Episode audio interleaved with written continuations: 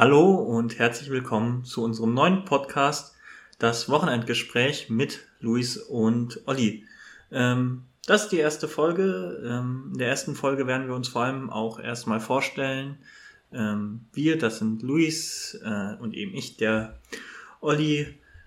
Ähm, genau, ich würde das Wort direkt mal an Luis geben, äh, einfach zu einer kurzen Vorstellung, wer sind wir und äh, wieso denken wir, dass das eine gute Idee ist, dass wir einen Podcast machen. Hallihallo, auch erstmal von meiner Seite. Ähm, ich bin Luis, dass wir das erstmal klargestellt haben, dass man so weiß, wer ist überhaupt wer. Ähm, warum das eine gute Idee ist, Olli, weiß ich auch nicht. Du hast damit angefangen. Also warum ist das eigentlich eine gute Idee, dass wir einen Podcast machen?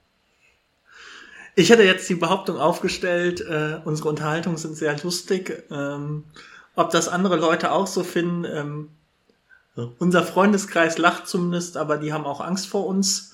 Ähm, Genau, wie viele andere Leute auch noch unsere Unterhaltung äh, nett finden und lustig äh, zuzuhören finden. Äh, ich glaube, das wird jetzt dieser Podcast auch zeigen. Ansonsten, äh, ja, wollten wir einfach über IT-Probleme, die uns in unserem täglichen Leben so ähm, begegnen, berichten. Äh, wir sind beide ja in der IT im gröberen Sinne tätig. Ähm, genau, ein bisschen darüber berichten, aber auch ansonsten über einfach so alltägliche Probleme, das alltägliche Leben.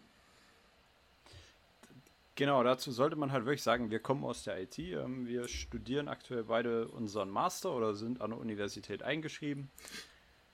Corona sei Dank ist das sehr stressig. Und jetzt haben wir halt einfach gedacht, okay, komm, bevor man gar nichts zu tun hat, fangen wir einfach damit an und erzählen so ein bisschen unsere Sichtweisen. Wie sind wir überhaupt zur IT gekommen? Und warum machen wir das eigentlich? Ähm, würde ich so behaupten. Wie bist du eigentlich zur IT gekommen, Olli? Du hast ja eigentlich mal was ganz anderes studiert. Genau. Äh, bei mir ist es so, ich komme eigentlich aus der Seefahrt, hatte dann äh, die Idee, Wirtschaftsingenieurwesen zu studieren. Ähm, genau, und dann eigentlich die interessante Sache, wie bin ich zur IT gekommen, waren gratis Pizza und Glühwein. Ähm, ich war auf einem ja, genau, der absolute Klassiker. Wie, wie, wie kann man sonst auch zur IT kommen durch gratis Pizza und Glühwein? Ähm, aber, aber Glühwein ist ja schon wieder das fortgeschrittene Level, ne? Normalerweise wäre Pizza und Cola. Ja, genau. Nee, das war schon, war ja auch Wirtschaftsinformatik. Da ist das okay. Da, da, da, da, da braucht man dann auch den Alkohol. Ähm, nee, genau. Ähm, das war ein Informationsabend ähm, an der Uni oder an, einem Forschung, an einer Forschungsgruppe der Uni eben auf dem Bereich der Wirtschaftsinformatik, ähm, die quasi zu einem Informationsabend geladen hatten. Ähm, ich hatte eigentlich gar kein Interesse, weil ich ja auch Wirtschaftsingenieurwesen studiert habe. Was soll ich mit Wirtschaftsinformatik anfangen? Äh, aber naja, Student im ersten Semester, eine Einladung zur Pizza lässt man sich nicht entgehen. Ähm, fand dann allerdings die Vorträge, auch die Fachvorträge, was man da alles so machen kann auf dem Bereich der Wirtschaftsinformatik, äh, unheimlich spannend, unheimlich interessant und bin so dann äh, auch bei der ähm, ja bei dieser Forschungsgruppe gelandet habe da drei Jahre lang als äh, Hiwi gearbeitet in diversen IT-Projekten und habe genau aus dem Grund, dadurch, dass ich das dann plötzlich viel spannender fand als mein eigenes Wirtschaftsingenieurstudium, bin ich dann in der IT gelandet und ja, arbeite jetzt auch schon seit nunmehr wiederum etwas mehr als einem Jahr bei einer anderen Firma, auch als Werkstudent äh, im IT-Projektmanagement, habe unheimlich viel Spaß dran und äh, genau, werde den Weg der IT nun auch weiter bestreiten, sei denn irgendjemand anderes bietet mir Glühwein und Pizza. Also quasi de, de, dein, dein Beginn im Podcast möchtest du jetzt andeuten, du möchtest jetzt irgendwie in die Moderationsrichtung gehen und jetzt suchst du quasi nur einen Radiosender, der dir Pizza und Glühwein vor, vorhält. Ähm, so würde ich das jetzt nicht sagen. Der Preis dafür ist höher. Achso, ähm, dann nehmen wir Rotwein. Oder euren Apfelwein, das klappt vielleicht auch noch, ne? Ja, Apfelwein ist sowieso so eine lokale Spezialität, von der ich ein großer Fan bin. Äh, ich finde sie sehr lecker, weiß allerdings, dass ich damit nicht, nicht nur Freunde mir mache. Aber ähm, genau. Ich glaube, wir haben noch eine in der Wohnung stehen. Also wenn du mal wieder zu Besuch bist, Olli, glaube, wir ja. Ihr, ihr könnt sie auch gerne mal trinken. Äh, ich, ja, ich ja, Es hat einen Grund, warum die noch da steht, Olli. Die ist exklusiv für dich aufgehoben. Die steht da nun seit fast mehr als einem halben Jahr wahrscheinlich. Ich glaube auch, ja. Ja, zu, über, über die Seefahrt. Okay, ja. Also, mein Name ist Luis. Ich habe ähm, Wirtschaftsinformatik studiert, also direkt zu diesem diesen Kellerweg gegangen, einfach nur weil ich irgendwie Spaß an Informatik hatte, so ein bisschen der Programmierung und bin dann in dieses Wirtschaftsinformatikstudium gegangen, habe das als duales Studium ähm, ja die Zeit hinter mich gebracht, habe dann einen Praxispartner gehabt, wo ich quasi mal so alles um die Programmierung herum ausprobieren konnte und habe mich jetzt für dieses Masterstudium eingeschrieben und arbeite jetzt aktuell als ja als was eigentlich als selbstständiger Softwareentwickler so grob ähm, und ja, fange aber jetzt auch eine Werkstudententätigkeit an, einfach nur um die Masterarbeit zu schreiben und ein bisschen in diesen Berufsalltag wieder hineinzukommen. Du meinst mit Berufsalltag, dass du jetzt nicht mehr jeden Tag bis 11 Uhr schlafen kannst, oder? Genau. Also, dass ich halt früh aufstehen muss, dass man mal wieder in ein Büro fahren muss. Ähm, ja, so ein Berufsalltag, ne? So das, was bei anderen eine Fünf-Tage-Woche ist, das wäre mal wieder gut, ja. Und der Mittagsschlaf fällt weg. Aber ja, das. Student ja auch, ne? Wo wollte ich gerade sagen? Ich kenne das, das ist tragisch. Äh, ich kenne das ja fast nicht anders. Ich habe ja während meines gesamten Studiums immer gearbeitet nebenbei und ähm, ich kenne es leider kaum anders. Ähm, aber mit ins Büro fahren ist, glaube ich, noch nicht. Da Spoiler-Alarm. Ich glaube, diese aktuelle Pandemie, die wir gerade haben, äh, wird uns auch noch im Januar beschäftigen. Ja, okay, gut. Ich sag mal, das Jahr hat ja noch zwölf Monate, ne? Also hm. vielleicht ja. bin ich dazu euphorisch, aber irgendwann müsste man doch da mal wieder in so ein Büro fahren dürfen. Ja, irgendwann bestimmt wieder.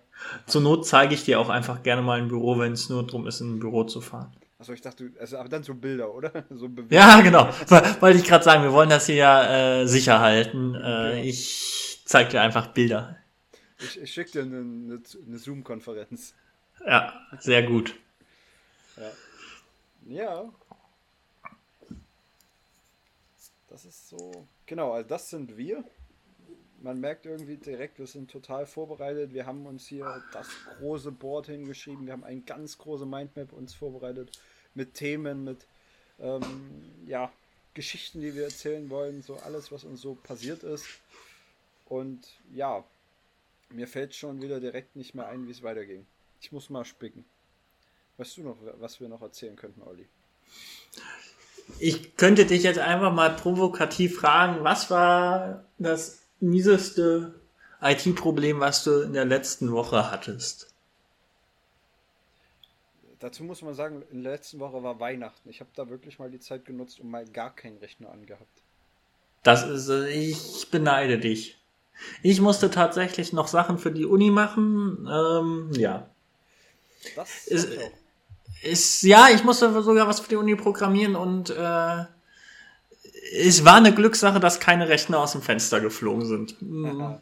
Es ja. gab Momente, an denen ich sehr gefrustet war. Ähm, inzwischen sind alle Sachen erledigt, aber ähm, ja. Was, was musstest du denn für die Uni programmieren? Über Weihnachten? Das wunderschöne R.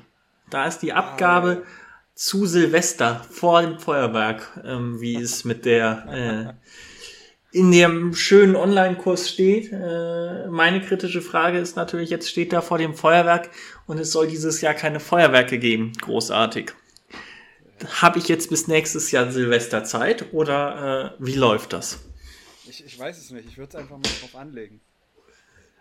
Ähm, einfach mal zu spät abgeben und gucken, was passiert. Ja, ähm, ich meine, vielleicht haben wir ja in unserem Studiengang Leute, die sich damit auskennen, mit dem zu spät abgeben. Ähm, ich würde es ungern machen. Äh, verstehe ich, ja. Ähm, vor allem, mhm. die Frage ist dann auch, welches Feuerwerk meint er? Meint er das in Deutschland oder meint er das in Peking, das ja ein paar Stunden eher? Oder orientierst du dich an dem New Yorker Feuerwerk? Hast ja. du mal sechs Stunden mehr Zeit? Also ist wenig definiert.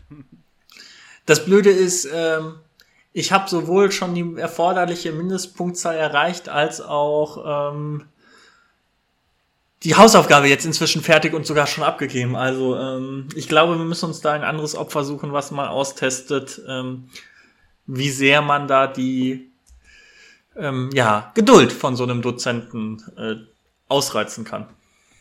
Ja, okay. Ähm, ich muss leider zugeben, ich habe diesen Kurs schon abgeschlossen, also ich kann das aber leider auch nicht ausprobieren. Hätte mich jetzt auch aber interessiert. Ja. Nein, das ist. Ja jemand. Müssen wir mal rumfragen. Vielleicht hat noch niemand abgegeben. Wir können ja mal rumfragen bei uns im Studiengang. Na genau, mir würden da so ein, zwei Pappenheimer einfallen. Äh, das können wir ja, liefern wir nach. Genau. Mal sehen, ob es äh, bei der nächsten Folge dazu Erfahrungen gibt. Dann werden wir das genau. Thema bestimmt nochmal äh, aufgreifen. Da bin ich mir auch sehr sicher. Nein, ansonsten. Das hast du über Weihnachten gemacht? Hast du, also ja. Nichts, hast du nichts Besseres zu tun dieses Jahr? Also. Ja, aber. Ja, ja äh, gut, gut, gut, erkannt, äh, richtig. Äh, nee, tatsächlich jetzt äh, die letzten Tage, ähm, das kann man ja auch mal sagen, wir zeichnen jetzt am 30 auf, wenn ich mich nicht komplett irre. Und die letzten Tage hatte ich tatsächlich Zeit, sowas noch zu machen, ja. Ja gut, ich, ich bin auch, also ich glaube, was ist heute für ein Wochentag? Heute ist Mittwoch, genau, man merkt, ich bin ja. total fokussiert und organisiert. Ich glaube, ich habe am Samstag oder am Sonntag mich das erste Mal wieder an den Rechner gesetzt. Aber auch nur, weil ich was für die Uni machen musste. In der Tat. Musste was für die Masterarbeit zur Literaturrecherche machen. Das ist halt mega anstrengend ähm, so ein paar Abstrakte zusammentragen und da musste ich dann wieder anfangen mit Programmieren. Also ich habe einfach angefangen zu programmieren, weil mir alles andere zu monoton war. Wollte ich gerade sagen, Abstrakte zu sammeln, äh, zusammensammeln hat ja erstmal nicht viel mit Programmieren zu tun, leider.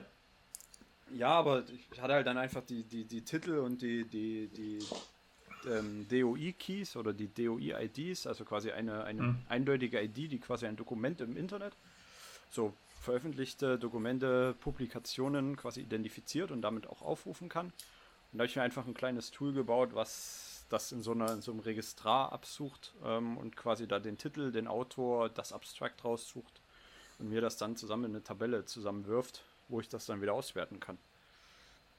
Nach was suchst du die Literatur? Also suchst du die über Keywords im Abstract, im Titel oder hast du quasi eine Liste an DOIs, die du absuchst? Ähm, ja, ganz klassisch halt erstmal eine Literaturrecherche gemacht. Bei, bei Scholar bzw. bei PubMed habe ich ähm, recherchiert nach verschiedenen Terms und habe mir dann einfach die, die Ergebnisse rausgezogen. Im ersten Schritt habe ich quasi mir das Ergebnis rausgezogen. Wenn man bei Scholar guckt, Scholar ist da, also Google Scholar gibt ja leider nur den Link zurück. Das heißt, die Links habe ich mir dann in der Liste geschmissen. Ähm, dann jeden Link einmal aufgerufen per Skript und mir den DOI daraus extrahiert. Okay. Per Regex den DOI gesucht. Bei manchen Seiten steht er auch direkt im, im Meta-Header drin. Da kannst du das auch ganz einfach rausziehen. Und das habe ich dann einfach den, den DOI, der am häufigsten auf der Seite vorkam. Davon bin ich ausgegangen, dass das der DOI des Dokumentes ist, weil manchmal stehen ja auch mehrere für Verlinkungen drauf. Und die habe ich dann einfach in meiner, in dem, in dem Registrar gesucht, um die Infos dazu rauszubekommen. Du musst das, glaube ich, auch noch machen, so eine Literaturrecherche, oder? Ja, bestimmt irgendwann. Ja, gib Bescheid. Ich habe da ein cooles Tool, da kann ich dir zuschicken. Ja, ich, ich muss gestehen, dass ich das Glück bei meiner Arbeit habe bisher, dass ich ein sehr aktuelles veröffentlichtes Paper gefunden habe von einem Forscherteam, was auch in einem relativ, also in quasi der Forschung werden die Papers oder werden quasi die Fachzeitschriften, in denen sowas veröffentlicht werden kann, gerankt. Ähm, also es wird eine Bewertung vergeben und ich habe ein äh, Paper, also einen Zeitschriftenaufsatz gefunden in einem sehr gut bewerteten äh, Journal, ähm, was genau diese Arbeit nämlich schon gemacht hat, die nämlich schon äh, quasi dieses äh, ja, eine Literaturrecherche schon gemacht haben und quasi auch die Kategorisierung der Literatur schon vorgenommen haben. Ähm, das heißt, ich kann mich an einigen Stellen schön auf die berufen. Das spart sich da, spart sehr viel Arbeit jetzt vor allem so im Erarbeiten der ersten Forschungsfrage, führt aber sicherlich, ähm, ja, dann in der eigentlichen Masterarbeit werde ich bestimmt auch nochmal eine Literaturrecherche machen müssen. Halt leider immer dieser Nachteil in diesen theoretischen Arbeiten. Ne? So, so, eigentlich wollen wir da eher irgendwas Praktisches machen, etwas Praktisches erzeugen und dann darf man sich dann hinsetzen und so Literatur vergleichen. Ja, genau. Also, hm. Weil ich zumindest als äh, bisher immer noch als Ziel meiner Arbeit auch ein Code-Artefakt habe, und zwar eine künstliche Intelligenz, die im Rahmen der Arbeit entwickelt werden und trainiert werden soll. Ich glaube, jetzt solltest du sagen, was das für eine künstliche Intelligenz ist und wie man sich die vorstellen kann. Also nicht, dass jetzt jemand denkt, hier, du bringst den neuen Tesla auf die Straße.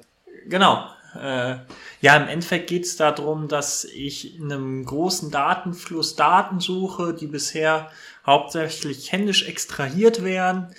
Ähm, und ähm, dass momentan also sehr viel manueller Aufwand ist, äh, dadurch auch die Reproduzierbarkeit in gewisser Weise verloren geht, weil ähm, da werden auch mit Live-Daten wird da gearbeitet.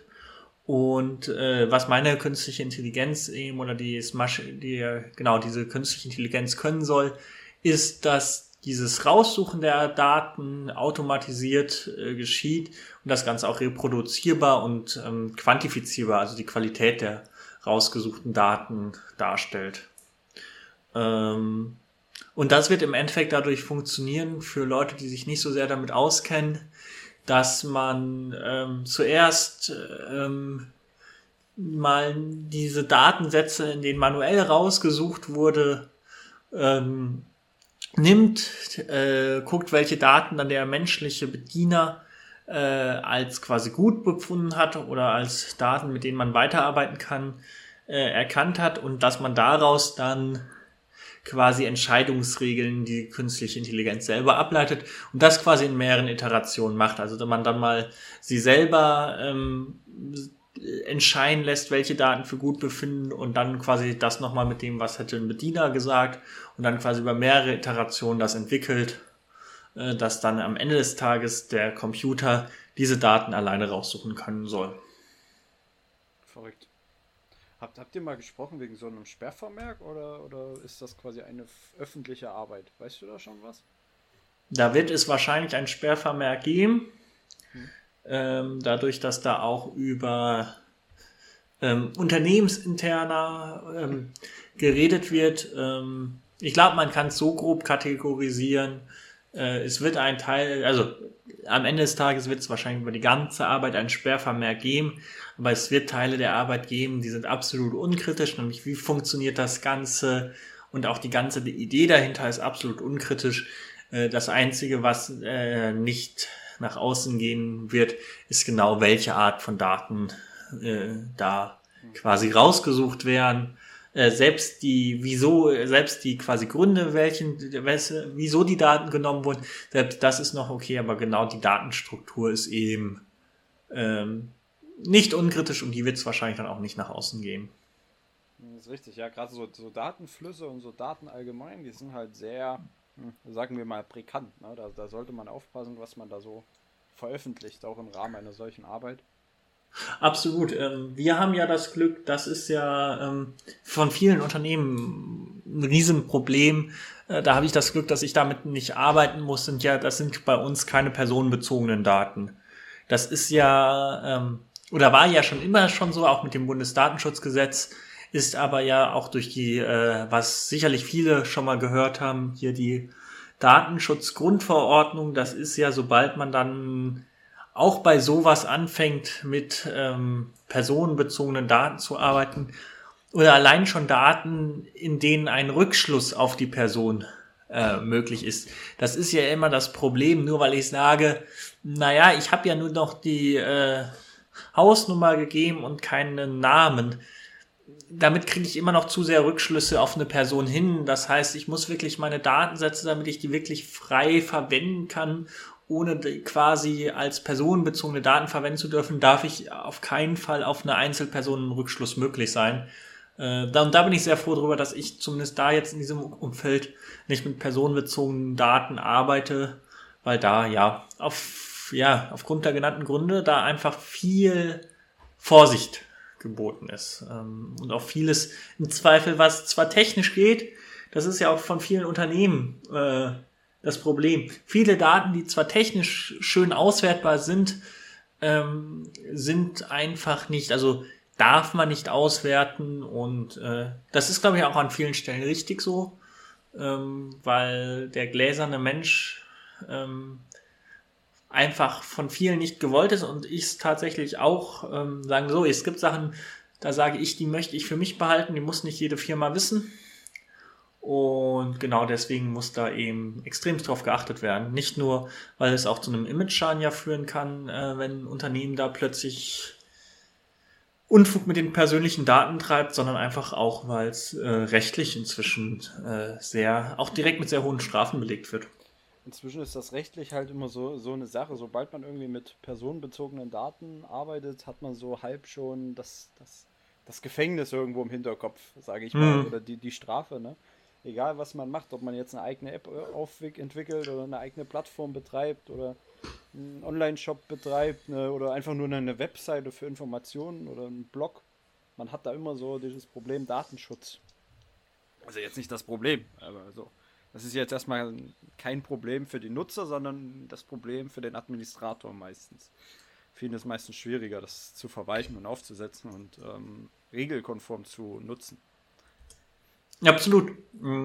Ich selber bin zwar nicht auf dem Bereich tätig, aber äh, wenn man irgendwie dann in der IT ja unterwegs ist, kennt man ja auch viele andere Leute und man hört das ja schon auch immer wieder, dass dann oft zwischen ähm, ja, um es mal so zu sagen, dem Management und den Rechtsabteilungen und den IT-Abteilungen oft da auch ein Spannungsfeld entsteht zwischen welche Daten hätte ich gern ausgewertet, welche Daten habe ich in genügender Qualität und welche Daten darf ich überhaupt auswerten. Und äh, dieses Spannungsfeld ist, glaube ich, äh, einerseits natürlich interessant, aber andererseits äh, auch nicht immer, ja, also oft würde man, glaube ich, als ITler ohne dieses Spannungsfeld arbeiten.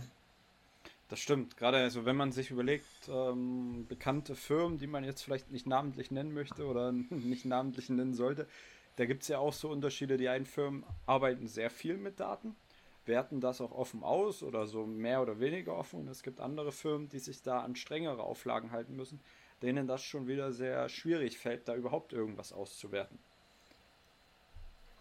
Absolut. Das fängt dann ja auch damit an, ja, wo liegen die Daten? Ähm, das ist dann ja auch immer, ähm, finde ich persönlich auch ein interessantes Feld, ähm, da an sich ja das Internet grenzenlos ist, aber eben Rechtsprechung nicht. Ähm, und dass es ja dann doch ein Unterschied ist, ob das meine Daten jetzt in einem deutschen Rechenzentrum liegen oder in einem in der USA oder in China.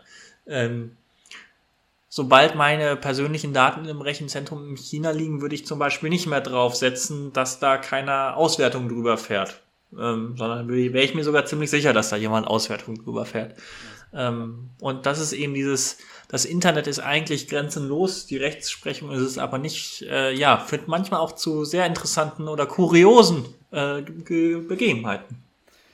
Gerade so, ich, ich habe das jetzt mal wieder den Fall gehabt, wo man sich quasi eine Datenbank bei einem Hoster holt, quasi eine fertig gehostete Datenbank, und dann kann man auswählen, wo soll die Datenbank liegen. Und dann gibt es quasi die Region US, hm, EU West, äh, EU East und dann gibt es, glaube ich, nur noch Asien. Also das sind so die, die mhm. gröbsten, die mir aufgefallen sind. Und EU West gab es, glaube ich, viermal. Ja, okay, aber wo ist das jetzt? Also man weiß es ja selber nicht. Ne, das, das ist halt so, man will irgendwie versuchen, auf sich an den Datenschutz zu halten. Und dann kann man es nicht, weil man nicht genau weiß, wo die eigenen Daten liegen. Ja, da gibt es, ähm, glaube ich, auch ganz wenig Lösungen. Also ähm, es gab mal, also vor einem Jahr gab es die Lösung. Ich habe mich seitdem da auch nicht mehr großartig mehr, mehr beschäftigt. Ähm, auch ein äh, ja durchaus interessantes Geschäftsmodell ein großer amerikanischer ja, ähm, Konzern, der sich viel mit Daten beschäftigt und auch viel Plattform für Kunden bereitstellt, äh, hat er eben genau dieses Problem, wie kriegen wir deutsche Firmen davon überzeugt, uns zu nutzen. Äh, und auch insbesondere war das Ganze auch auf Behörden als Marketing abgezielt, da eben ja oft deutsche Behörden auch nochmal sehr strenge ähm, da Datenschutz äh, Sorgen hat. Ähm, und das Ganze wurde so gelöst, dass quasi ähm, du dieses Produkt bei dieser amerikanischen Firma eingekauft hattest und die ganzen Rechner dann aber in einem Rechenzentrum ähm, von dieser Firma betreut wurden, aber eben die ganze unter der Treuhand einer großen anderen deutschen Firma stand und diese amerikanische Firma, die diesen Dienst eigentlich anbietet, gar keinen Zugriff mehr auf diese Rechenzentren hat und nur diese deutsche Firma, die die Treuhand übernommen hat dafür. Aber da ist natürlich auch immer die Frage, ähm, man hat ja als Kunde keinerlei Möglichkeit, das zu kontrollieren. Das ist ja auch nochmal was ganz anderes, wenn ich mir so Software as a Service oder so einkaufe. Ähm, die können mir natürlich immer gut sagen, meine Daten bleiben in der EU, meine Daten bleiben in Deutschland, aber ähm, ja, wa was dann letztendlich mit den Daten passiert, ist ja für den Kunden oft ganz schwer ne, überhaupt herauszufinden. Das ist ja bei einem typischen ja, Hardware-Produkt äh, ja oft noch leichter oder auch bei vielen Firmen, was ja eigentlich der Trend vor Software as a Service war, also dass ich quasi gar keine, die Software gar nicht mehr bei mir installiere, sondern sie direkt beim Hersteller hosten lasse und dann zum Beispiel nur noch über eine Webseite auf diese Software zugreife und sie gar nicht mehr auf meinen lokalen Maschinen läuft, war ja der Trend, ganz normal Software bei sich selber zu installieren. Da wusste ich dann noch genau, wo ich meine Daten hatte, weil die Software lief ja auf meinem eigenen Server und ich konnte auch den Netzwerk Traffic, was geht an Daten überhaupt nach draußen überwachen. Das ist ja mit dem neuen Trend Software as a Service für mich als Kunde nur noch ganz schwer möglich und da ist dann auch ja in gewisser Form auch ein ganz großes Vertrauen in die Anbieter notwendig, weil ich muss halt, wenn die mir sagen, ähm, wir verkaufen ihre Daten nicht, dann muss ich darauf vertrauen, weil überprüfen kann ich es in den wenigsten Fällen. Du, du, kannst das eigentlich nie überprüfen, ob da jetzt irgendwie eine Sicherungskopie doch nochmal über dem Ozean gemacht wird. Ne? Genau. Aber das stimmt, es gibt, ich habe das äh, inzwischen auch vermehrt gesehen, es gibt Firmen, die so ganz klar sagen, unsere eigene Infrastruktur, unsere eigenen Server, wir kaufen die Software oder wir holen uns da Lizenzmodelle und die läuft bei uns und ich kenne aber auch Firmen, die sagen, ja, okay, gut, ähm, interessiert mich alles nicht. Ich nehme ähm, die Cloud von dem Anbieter und das Cloud-Produkt von dem Anbieter und Hauptsache, ich habe selber keine Arbeit damit. Ne? Das ja. ist halt auch immer so die Frage, wie will man es machen? Super einfaches Beispiel, so welche eigene, welchen eigenen Cloud, welche eigene Cloud nutzt man selber? Ne? Also wo lädst du deine Daten hoch, zum Beispiel? Momentan die Cloud, die bei meinem Handy dabei war. okay. Aber die Cloud ist nicht so groß. Ja, hab ja kaum Dokumente. Okay, schon. Papier, papierloses Büro, dokumentloses Büro. Ähm, das ist quasi die Steigerung. Wir machen erst das papierlose Büro, alles in den Rechner rein und dann das dokumentlose, wenn wir die Dokumente nicht mehr speichern. Genau. Ähm, wenn man dann halt nochmal nach einem Jahr was braucht, dann ja. Dann sucht man in seinem E-Mail-Postfach und hofft, dass man es irgendwann mal als Anhang verschickt hatte. Oh, das ist mir auch mal passiert. Ich habe mal ein Dokument verschickt per E-Mail und habe die das Backup oder die Sicherung hat nicht funktioniert. Also ich hatte quasi das das verschickte Dokument war das aktuellste. Auf meiner mhm. Rechner, mhm. auf meinem Rechner gab es quasi kein aktuelles mehr, aber der E-Mail-Server hat quasi das Dokument automatisch beim Versenden, also auf meiner Seite abgeschnitten. Ah. Die haben das quasi selber, der E-Mail-Server hat das, glaube ich, irgendwie selber weggeschnitten, beim, beim Hochladen schon und nur nach einem Verweis drauf markiert, aber den Verweis nicht für mich als Absender. Ja, das, das heißt, hast du tatsächlich. Das ist ärgerlich. Das hatte ich auch mal, wobei ich inzwischen. Ich, ich lerne ja tatsächlich auch aus meinen eigenen Fehlern. Inzwischen habe ich ähm, ich nenne es immer meine eigene Cloud. Also ich habe bei mir äh, am Router einen, eine Festplatte stehen, die quasi übers Netzwerk, äh, die ich übers Netzwerk ansteuern kann und dahin backup ich selber. Also ich bin tatsächlich momentan bis auf meine kleine Handy-Cloud ähm, äh, kein großer Cloud-Nutzer. Ich habe viele Dateien bei mir lokal liegen und sicher dann quasi die wichtigsten Ordner täglich und den Rest sichere ich dann ja immer mal wieder übers Netzwerk ab. Aber du kannst halt dann nur darauf zugreifen, wenn du zu Hause bist, ne? wenn du irgendwie unterwegs bist, auf Arbeit. Bei Freunden ja. kannst du nicht drauf zugreifen. Ne? Ja, wobei die da auch ein Service-Tool haben, der geht dann halt wieder über deren Server, das geht. Ähm, tatsächlich ähm, muss ich da jetzt mal gucken. Ähm, da bin ich auch noch mit meinem Internetanbieter äh, immer mal wieder im regen Schriftverkehr. Ähm, bei meinem alten Anbieter hatte ich tatsächlich hatte ich diese Cloud auch schon. Da hatte ich einen VPN in mein eigenes Netzwerk rein ähm, und damit auch immer natürlich Zugriff. äh, bei meinem jetzigen Internetanbieter, den wir hier natürlich leider nicht nennen können. ähm, ich glaube, ich, ich, glaub, ich weiß, wen du meinst. Ähm, ich glaube, ähm, genau, wenn man weiß, wo wir wohnen und man äh, von einem schlechten Internetanbieter redet, dann ist das, glaube ich, ganz klar, wen man meint. Ähm, und da ist es leider momentan noch nicht mal möglich, mir eine statische IP-Adresse zu vergeben, geschweige denn, dass man da irgendwie in Richtung VPN nachdenken könnte. Also. Augen auf bei der Wahl des Internetanbieters. Ja, also. Wenn man sowas äh, vorhat, ne? Wenn man sowas vorhat, wenn man sowas vorhat, kann ich echt nur jetzt auch hier Service Podcast empfehlen. Achtet bei der Wahl eures Internetanbieters schon drauf. Oft findet man das in den Leistungsbeschreibungen, wenn ihr irgendwie basteln wollt. Das ist auch gerade, wenn man in Richtung, ach, sich irgendwie lustige Sachen mit Raspberry Pi oder so zu basteln geht. Ich kann euch wärmstens empfehlen, guckt euch an, ob euer Internetanbieter euch äh, erstens irgendwie ein VPN ermöglichen kann und zweitens auch eine statische IP-Adresse äh, vergeben kann. Ich glaube, das macht euch viele Sachen leichter. Man kann es natürlich alles umgehen, aber ähm, ja, eine statische IP-Adresse zum Beispiel macht einem da vieles einfacher. Ähm, deswegen guckt euch das an, wenn ihr sowieso den Internetanbieter wechseln und mal an sowas basteln wollt. Ähm, und dann im Zweifel nicht immer nur den günstigsten nehmen, der in einem großen Vergleichsportal angezeigt wurde, sondern einfach auch einen nehmen, wo man eine ordentliche Leistung dabei hat und nicht nur Leistung in Form von Geschwindigkeit. Ja, VPN ist ja noch äh, eine Sache, die kann man ja noch selber nachrüsten zu Hause. Das ja. bin ja inzwischen einfach so ein Raspberry Pi angeschlossen und je nachdem, wie gut halt die Fritzbox oder das, ähm, das der WLAN-Router ist, kann man das halt nachrüsten. Aber eine statische IP kriegst du halt, ja, okay, mit so dynamischen DNS-Einträgen kriegst du das noch hin, aber das ist ja auch nichts, ähm, nichts Sinnvolles meistens. Zumal die auch oft mehrfach überschrieben werden. Entschuldigung, wenn ich dir jetzt reinspreche. Ja, nee, bin ich absolut bei dir. Äh, aber auch das VPN ist ja was. Es geht ohne statische IP-Adresse, mit statischer IP-Adresse geht es deutlich leichter.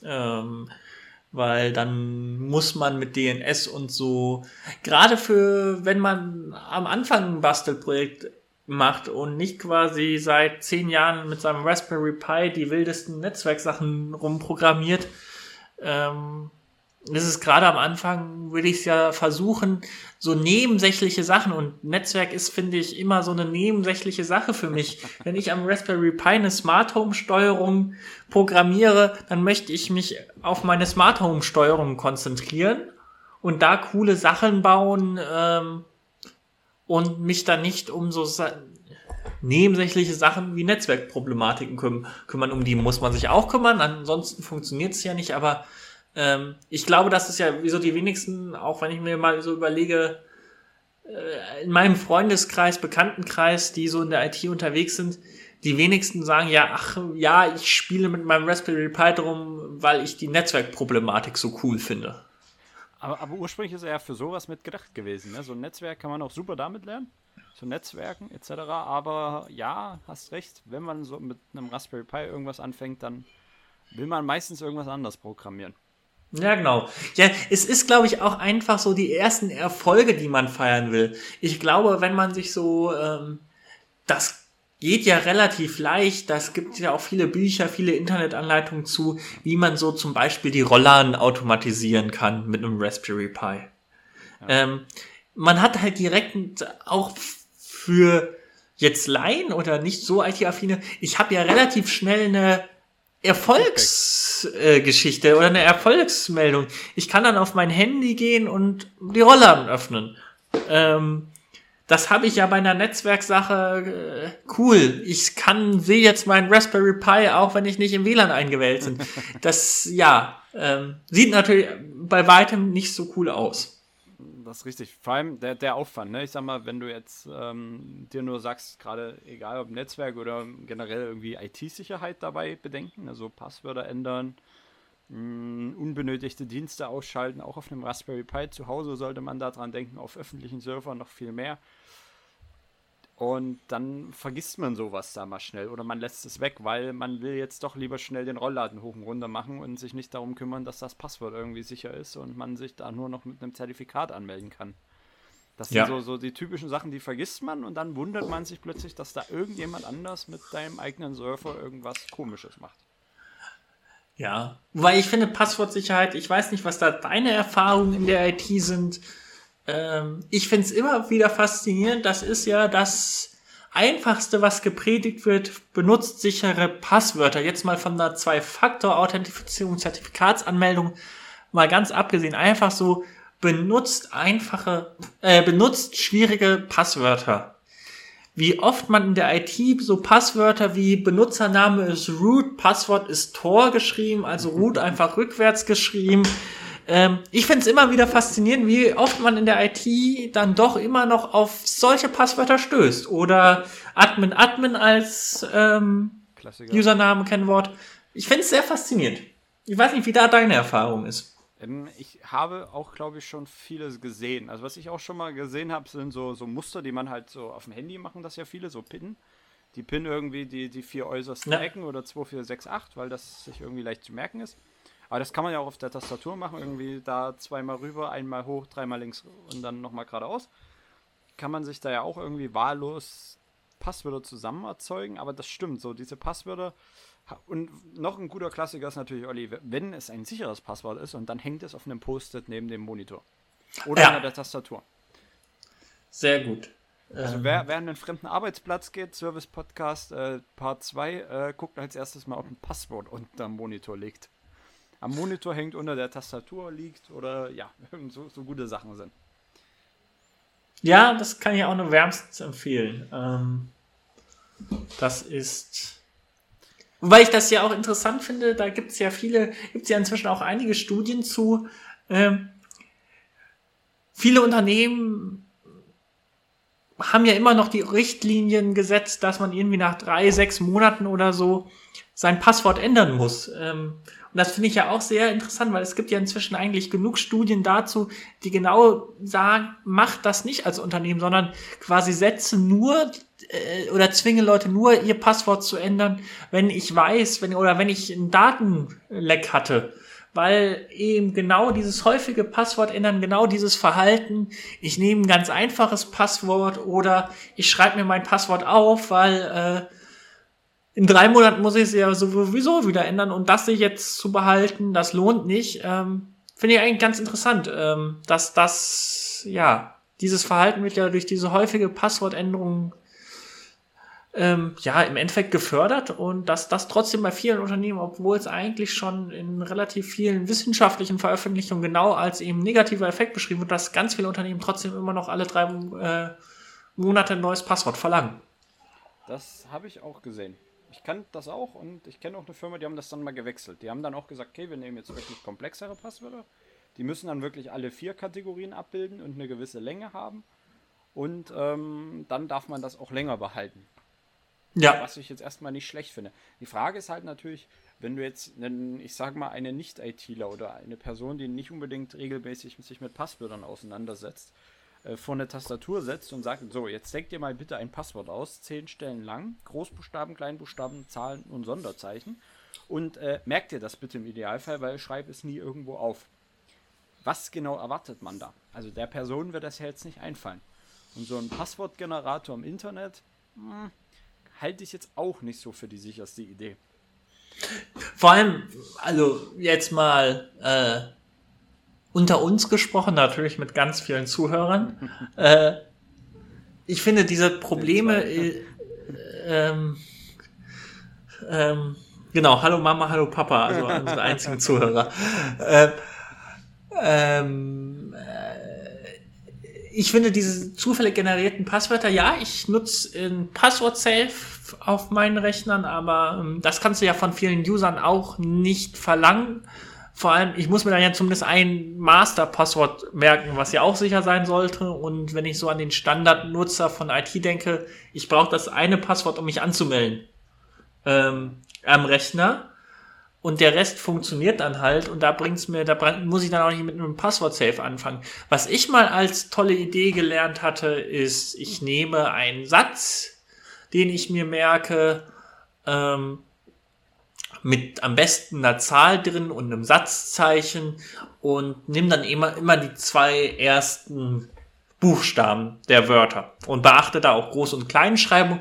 Dann habe ich im Endeffekt oft lang genug äh, Passwörter, die lang genug sind. Ähm, irgendwie Satz mit fünf, ähm, äh, fünf Wörtern, dann habe ich mindestens mal zehn Buchstaben, ein Sonderzeichen, eine Zahl noch drin, das heißt zwölf Zeichen ist eigentlich lang genug.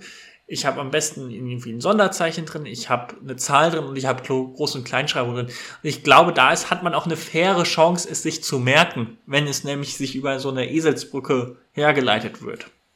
Dem kann ich echt nur zustimmen. Also ich mache meine Passwörter auch so.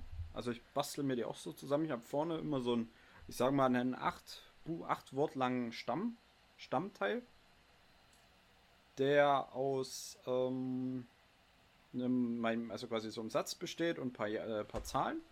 Und das ergänzt sich quasi um eine, um, um, quasi das Kürzel der Plattform. Das kann man jetzt so einfach sagen. Also quasi für ähm, den E-Mail-Account fügt man dann quasi und E-Mail als Anfangsbuchstaben hinzu oder sowas. Und damit schafft man es auch, dieses Passwort für alle ähm, Dienste neu anzupassen und man muss sich nicht so viel merken. Man braucht sich quasi nur vorne den Stamm zu merken und hinten quasi, wie man die Regel, wie man sich das Passwort zusammenbaut. Absolut. Und vor allem, wenn man dann den Stamm auch noch irgendwie persönliche Informationen ist jetzt vielleicht falsch, aber mal ein Wort oder ein Namen in diesen Satz, über den man sich sein Passwort herleitet, einzubauen, ist, glaube ich, da auch nicht die falscheste Idee. So, wenn man den Satz nimmt, guten Morgen Computer, man wird nicht der Einzige sein, der auf diese Idee gekommen ist. Ähm, während wenn man irgendwie, äh, keine Ahnung. Mein Hund heißt den, Bernhard. Genau, meine Mutter heißt Bernhard, genau. Ich habe äh, den Hund genommen, nicht die Mutter. Ach so, ich habe mich schon sehr genommen, wieso du deine Mutter Bernhard nennst, aber ähm, äh, jeder so wie er gerne mag, ne? ähm, ich habe gesagt, mein Hund heißt Bernhard und ist von ja. einem vierrädrigen Auto überfahren worden. Ja, richtig. Okay, ähm, ich wollte gerade noch eine Zahl einbauen, mir ist bloß gerade nichts Besseres eingefallen. Ja, aber es tut mir auch leid um deinen Hund Bernhard. Oder um deine Mutter. Ich weiß jetzt ja nicht, wer von dem vierrädrigen Auto überfahren wurde. Ja, der, der, der Hund. Okay. Auch eine traurige Geschichte, durchaus. Ja, die, die erzählen wir vielleicht mal später. Ähm, aber was hältst du äh, jetzt noch eine Frage an den Experten? Ähm, was? Ich ja? finde immer, es gibt ja viele Seiten im Internet, wo man dann sein Passwort prüfen kann.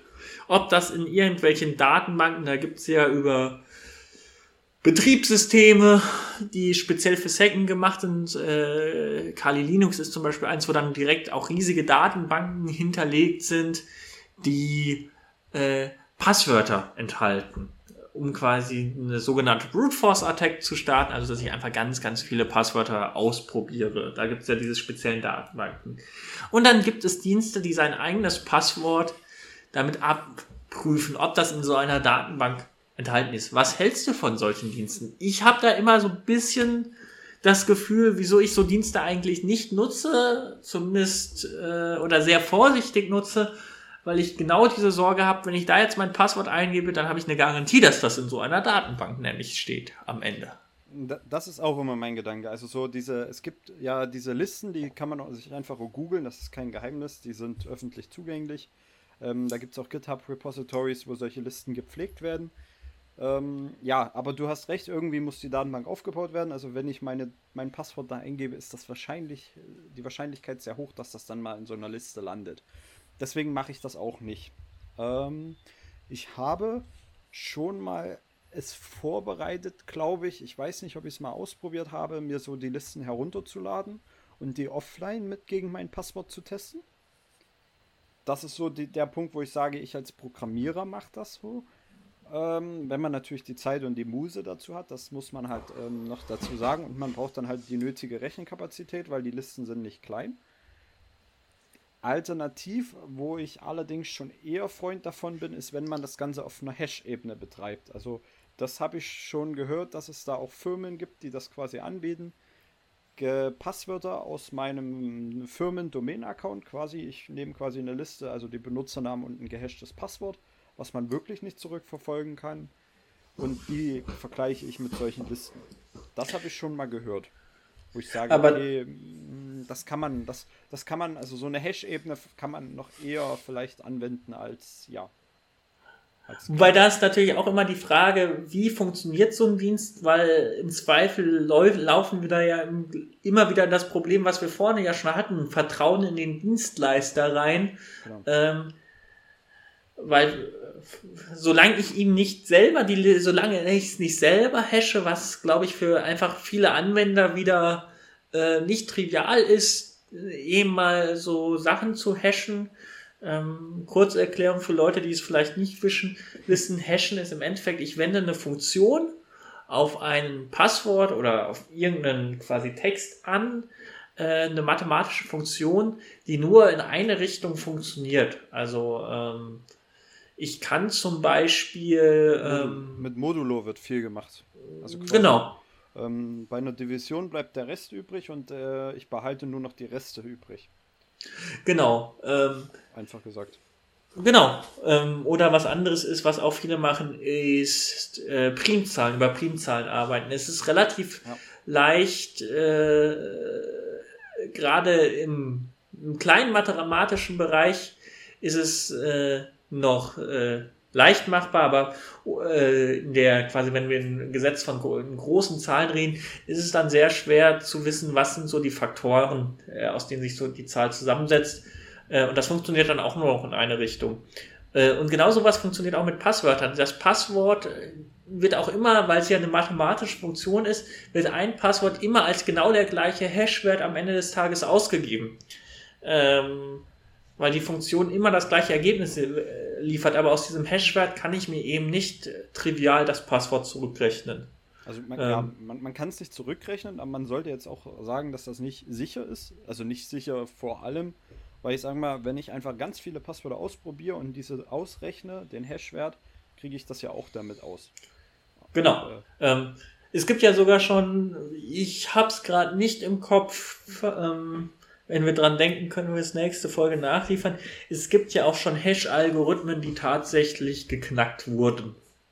Ähm, die werden heutzutage meist nicht mehr verwendet. Ich meine, das war der 128er Algorithmus, der schon geknackt wurde und ich muss den 256er mindestens benutzen. Ähm, aber das ist auch möglich. Ähm, ich glaube, dazu sollten wir im Zweifel nicht zu tief einsteigen, was da oft noch dran gemacht wird, um auch genau das, was Luis gerade gesagt hat, äh, nämlich zu verhindern, dass ich im, äh, einfach quasi ganz viel versuche, ist, dass ich in sogenannten Salt hinten anhänge, bevor ich es nämlich verhasche. Und das ist einfach irgendein kein zufälliger gewährter Wert, aber im Endeffekt ein Wert, den ich dann an mein Passwort zum Beispiel noch ranhänge. Also ich hänge zum Beispiel nochmal ein Hallo an alle meine Passwörter, bevor ich sie hashe ran. Das heißt, falls jemand versucht, diese Liste anzugreifen, indem er ähm, alle Passwörter mal durchprobiert, müsste er wissen, dass ich ja dieses Hallo da hinten auch noch überall dran gehängt habe. Ähm, das ist natürlich, würde man jetzt als Salt-Wert nicht einfach Hallo benutzen, aber das ist so ungefähr die ähm, Idee dahinter. Aber da, da, kann man ja auch schon irgendwas in vier, Buch, vier Zeichen, Zahlen und Buchstaben nehmen und da ist man ja auch schon wieder auf der sicheren Seite. Weil erstmal muss genau. ja jemand wissen, dass ich diesen Wert hinten angefügt habe. Genau. Bevor man weiß, was es überhaupt für ein Wert ist. Ne? Hallo, spät würde ich jetzt spätestens nach unserem ja in Zukunft hoffentlich weltbekannten Podcast nicht mehr verwenden. Ähm, dadurch, dass ich das jetzt verraten habe, aber ähm, Test kann man natürlich immer benutzen. Test ist, glaube ich, sowieso ein sehr beliebter Name in der IT. Oder Hello World ist, glaube ich, so, das, das ist der häufigste IT-Begriff. Ja, durchaus. Genau deswegen heißt unsere Folge ja auch so. Hello, und sie fängt mit der Null an, wenn wir es durchkriegen. Ja. Ich bin mir jetzt nicht sicher. Ich glaube, da habe ich schon manchmal IT-Podcasts gehört, die es schon mal versucht haben, mit einer Null anzufangen. Also wir waren jetzt auch nicht mega äh, innovativ, sondern wir sind auch irgendwie nur so das, was noch so uns eingefallen ist. Ähm, und ich glaube, mal gehört zu haben, dass das bei manchen Plattformen nicht funktioniert. Das werden wir jetzt ausprobieren müssen. Ja, das ist ja sowieso immer interessant. Null und Null. Ähm, da hatte ich, ist jetzt auch etwas länger her, war eine Story mal gehört. Äh, der Wahrheitsgehalt ist sicherlich zu bestimmen, ist aber auf jeden Fall eine schöne Geschichte, dass es in den USA in einigen Bundesstaaten mal möglich war. Dort krieg, kann man sich ja auch in Freitext wählen auf dem Kennzeichen dass es in einigen Staaten möglich war, null, also N-U-L-L, den Wert für keinen Wert im Endeffekt in der Informatik als Kennzeichentext zu wählen. was natürlich in der Verarbeitung, wenn man zum Beispiel ein Knöllchen äh, bekommen hat, ähm, gewisse Datenbanken natürlich, wenn ich einen Null-Wert eingebe, den nicht als String Null oder als Text Null bezeichnen, sondern eben als es ist kein Wert vorhanden.